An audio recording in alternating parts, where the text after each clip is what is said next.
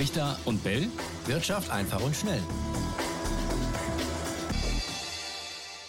Ja, und damit auch heute ganz herzlich willkommen zu einer neuen Folge Brichter und Bell Wirtschaft einfach und schnell. Und es ist schon wieder Stühlerücken angesagt im DAX, das hatten wir doch gerade eigentlich erst. Äh, der Rüstungskonzern Rheinmetall kommt in die erste Börsenliga. Übrigens auch noch ein zweiter Rüstungskonzern, Hensoldt, die äh, kommen vom S-DAX in den M-DAX, steigen auch auf. Raimund, was steckt dahinter, hinter diesem Aufstieg von Rheinmetall? Also, Mal ganz neutral gesprochen, durch den Kursanstieg, den die Rheinmetall-Aktie ja in den vergangenen zwölf Monaten erlebt hat, ist einfach der Börsenwert dieses Unternehmens so stark gewachsen, dass es sich jetzt für den DAX qualifiziert. Denn, das wisst ihr vielleicht da draußen, der Börsenwert ist das wichtigste Kriterium dafür, ob man in die erste Börsenliga aufsteigt oder nicht. Und man könnte es allerdings auch zugespitzt formulieren. Wladimir Putin, ähm, Etienne, ich weiß nicht, ob du mir zustimmst, der hat ja Rheinmetall in den DAX gebombt. Denn wegen des Ukraine-Kriegs macht die Firma jetzt richtig, richtig fett Kohle. Zum Beispiel mit Panzern. Ja, und das ist ein großes Thema, natürlich auch vor dem Hintergrund, wie ethisch korrekt ist, sowas ähm, Aktien von einem Unternehmen zu kaufen, was ähm, ja, Waffen herstellt und womit äh, Leute getötet werden. Da sprechen wir auch äh, gleich noch drüber, ist ähm, das Thema heute bei uns. Kurz noch zum Verständnis, die Commerzbank, die ist doch gerade erst reingekommen in den DAX. Warum jetzt zwei Änderungen so kurz hintereinander? Also gibt es einen ganz wesentlichen Unterschied. Die Commerzbank, die kam rein, weil sich der Gaskonzern Linde Ende Februar von der deutschen Börse verabschiedet hat. Dafür musste ganz kurzfristig ein Ersatz gefunden werden, denn, das ist klar, der DAX muss immer aus 40 Werten bestehen, nicht aus 39, genauso wie auch die Fußball-Bundesliga immer 18 Vereine hat und nicht etwa 17. Ja, und als dann das zur Entscheidung anstand, da lag die Commerzbank in der Börsenbewertung eben vor Rheinmetall. Deshalb kam sie rein. Aber Darüber hinaus wird dann die DAX-Tabelle alle drei Monate einem, ja, einer Art Routinecheck unterworfen. Und da gibt es folgende Regel. Wenn sich ein Unternehmen bei diesem Check sehr stark aufdrängt für einen Aufstieg, dann muss es aufgenommen werden. Und der Letzte in der Tabelle, der fliegt dann dafür raus. Und das war in diesem Fall eben eine ganz enge Kiste. Denn noch vier Tage vor dem Routinecheck, ich war da gerade an der Börse und habe das verfolgt, da fehlte Rheinmetall ein Platz in der Rangliste. Nötig war Platz 33, Rheinmetall war aber nur 34. In den letzten vier Handelstagen also des Februar, da hat die Aktie dann diesen nötigen Platz 33 erreicht und damit den Aufstieg perfekt gemacht. Absteigen in die zweite Liga, also den MDAX, muss dafür jetzt Fresenius Medical Care. Weil die Zahlen das hergeben oder eben nicht. Genau, weil die in der letzte der Tabelle sind, die jetzt noch im DAX notieren. Und wie gesagt, wenn einer den Rang 33 erwischt hat, wie Rheinmetall, dann muss der letzte hinten rausfliegen und das ist eben FMC.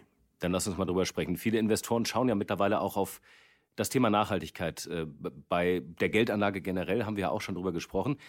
Ist bei Rüstung jetzt äh, so ein Diskussionspunkt, ein Diskussionsthema, ob das so nachhaltig ist? Ist denn äh, grundsätzlich Rheinmetall ähm, der erste Rüstungswert im DAX? Nee, also ja, der erste reine Rüstungswert, ganz klar. Panzerwaffen und Munition, die sind ja das Hauptgeschäft von Rheinmetall. Es gibt aber jetzt schon einige Mitglieder, ja, die zumindest einen Teil ihres Geldes auch mit Rüstung verdienen. Dazu gehört etwa der Triebwerksbauer MTU. Die machen dann Antriebe für? Ja, für Triebwerke, aber dann vielleicht auch für Triebwerke von zum Beispiel ähm, äh, Kampfflugzeugen. Mhm. Ja gut, das ist im Moment noch nicht, äh, noch nicht Thema, aber ähm, wer weiß, hat sich bei den Panzern ja auch entwickelt, diese ganze Debatte, plus zur äh, finalen Entscheidung. Was heißt das jetzt für, für Anleger, die zum Beispiel ähm, eine ETF auf dem DAX haben, also die den ganzen DAX abbilden, aber die sagen, mit Krieg habe ich tatsächlich einfach gar nichts am Hut, das will ich auch nicht in meinem Depot haben, die verdienen ja demnächst dann auch von der Rheinmetall-Aktie oder profitieren davon. Also so ist es. Äh, nach außen hat es erstmal keine Auswirkungen. Der DAX bleibt der DAX und auch punktemäßig wird sich da durch den Wechsel nichts ändern. Da hat sich ja auch äh, durch den Austausch äh, der Commerzbank nichts geändert. Aber im Inneren muss sich eben jeder DAX-Investor, jede DAX-Investorin klar und bewusst sein, dass der DAX nun jetzt mehr Rüstung enthält als vorher. Das ist alles. Das heißt, diejenigen, die da keinen Bock drauf haben, machen was? Verkaufen ihre Bestände äh, des ETFs und gehen in, in einen anderen Index oder, oder machen was? Ja, ich weiß nicht, ob, ob man das jetzt äh, machen sollte, denn äh, Rheinmetall wird ja weniger als ein Prozent des gesamten DAX ausmachen. Das muss jeder für sich selbst entscheiden. Aber es gibt ja schon längst auch andere Alternativen. Schon seit einiger Zeit gibt's ja dann den sogenannten Nachhaltigkeit DAX. Man könnte ihn auch vielleicht grüner Bruder des DAX nennen. Da dürfen nämlich nur Firmen rein, die tatsächlich den gängigen Nachhaltigkeitskriterien entsprechen. Nachhaltig, also in Bezug auf die Umwelt, auf Soziales und auch auf die Unternehmensführung. Naja, und da ist es eben bisher so, dass Rüstung nicht als nachhaltig gilt, also ausgeschlossen wird. Deshalb ist zum Beispiel die MTU nicht in diesem Nachhaltigkeitstax und mhm. Rheinmetall auch nicht. Wie hat sich der entwickelt? Hast du das mal angeschaut? Ja, das habe ich. Im Prinzip äh, gibt es äh, kleine Unterschiede zwischen beiden äh, Indizes, aber in der Gesamtperformance äh, macht sich äh, das nicht groß. Also beide haben sich ähnlich entwickelt. Ja, und das Spannende an der ganzen Geschichte, wir haben ähm, da auch eine Hörerfrage zu bekommen, und zwar von Hinrich, der hat uns geschrieben, ähm, wir haben es mal ein bisschen eingekürzt, ohne jetzt den Sinn zu verändern, aber er sagt im Prinzip, dass Rüstung ja durchaus als nachhaltig eingestuft werden kann und begründet das folgendermaßen, ich lese das mal vor. Er schreibt, nach dem Zweiten Weltkrieg hat sich ein fein austariertes Kräftesystem zwischen den Großmächten gebildet und gefestigt. Das Konzept der Abschreckung hat funktioniert, Waffen sind dafür ein wichtiges Werkzeug. Erst der Schutzschirm, der sich aus der Abschreckung ergibt, führt zu einer Sicherheit des Staates, sodass dieser seine Wirtschaft nachhaltig entwickeln kann. Deshalb sehe ich die Rüstungsindustrie als nachhaltig an. Sagt unser Hörer Hinrich. Raimund, hat er jetzt recht? Das kann man nicht sagen, lieber Henrich. Ich glaube, hier gibt's und lieber Etienne, hier gibt's kein richtig oder falsch, Recht haben, nicht Recht haben. Also äh, meiner Ansicht nach ist es ganz klar, es kommt nur auf die eigene ethische oder moralische auch Einschätzung an und das muss jeder eben für sich entscheiden. Deswegen sage ich mal ganz persönlich, würde dir entgegen, lieber Henrich, äh, die produzierten Waffen äh, von der Waffenindustrie, die werden in der Regel natürlich auch irgendwann eingesetzt. Und wenn es ganz spät ist, wie wir jetzt an dem alten Kriegsgerät sehen, was da in der Ukraine zum Einsatz kommt und auch zerstört wird, ja, und dann verbreiten diese Waffen tatsächlich Tod und Elend unter Menschen. Auch das sieht man jetzt in der Ukraine. Und ob man das dann noch als nachhaltig bezeichnen kann, halte ich zumindest für fraglich. Und dazu, lieber Hinrich, kommt noch Folgendes. In der Rüstungsindustrie, da brummt das Geschäft ja dann am stärksten, wenn die Waffen, die produziert werden, auch eingesetzt werden und dann dieses Elend verbreiten. Dann werden auch Panzer, anderes Kriegsgerät etc. zerstört. Man muss Ersatz produzieren und das kurbelt das Geschäft zusätzlich an. Und dann wird Munition verballert. Auch da sind ja diese Rüstungs- Firmen äh, tätig. Und all das sieht man jetzt am Beispiel Ukraine. Das heißt also, wer in Rüstungsfirmen investiert, der verdient ausgerechnet dann am meisten Geld, wenn nämlich Krieg herrscht und nicht das von dir ins Feld geführte jetzt ähm, Gleichgewicht der, des Schreckens und der Kräfte. Also wenn Krieg herrscht, verdient man am meisten.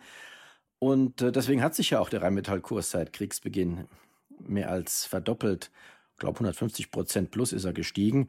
Und wer da investiert ist, hat also richtig gut Kohle gemacht, ist aber damit, und das muss er sich dann auch vorhalten lassen, ein Kriegsgewinnler erster Güte. Das will ich jetzt gar nicht bewerten, aber ich glaube, man sollte das zumindest bedenken, oder Etienne? Ja, und es kommt ja auch nochmal dazu, wenn eben dann Krieg herrscht, also in dem Fall hat Russland den Krieg gestartet, hat die Ukraine angegriffen, das hat zu Sanktionen geführt. Wir haben immer wieder darüber berichtet. Das führt dazu, dass Russland seine Rohstoffe nicht mehr so verkaufen kann, wie das früher der Fall war, weil sich die Länder dann abwenden. Muss man sich neue Partner suchen. Auch das würde ich dann zumindest mal zur Diskussion stellen, ob man dadurch sagen kann, dass sich die Wirtschaft noch nachhaltig entwickelt. Also auch das hat ja dann immer äh, entsprechende Wirkungen und entsprechende Auswirkungen am Ende auch. Also Schwierig. Plus äh, fände ich jetzt aber auch mal interessant, wenn wir jetzt mal auf Länder gucken, die keinen Krieg führen, jedenfalls noch nicht. China, Taiwan. Raimund ist ja immer das große, ähm, die große Sorge, dass da es mal knallt. Aber ähm, dieser Protektionismus, was auch Amerika macht, ähm, im Prinzip ja auch durch äh, Abschreckung, Fragezeichen. Also keiner will ja mit China einen Krieg anfangen, aber da funktioniert das Wirtschaftsgeflecht ja trotzdem noch. Richtig.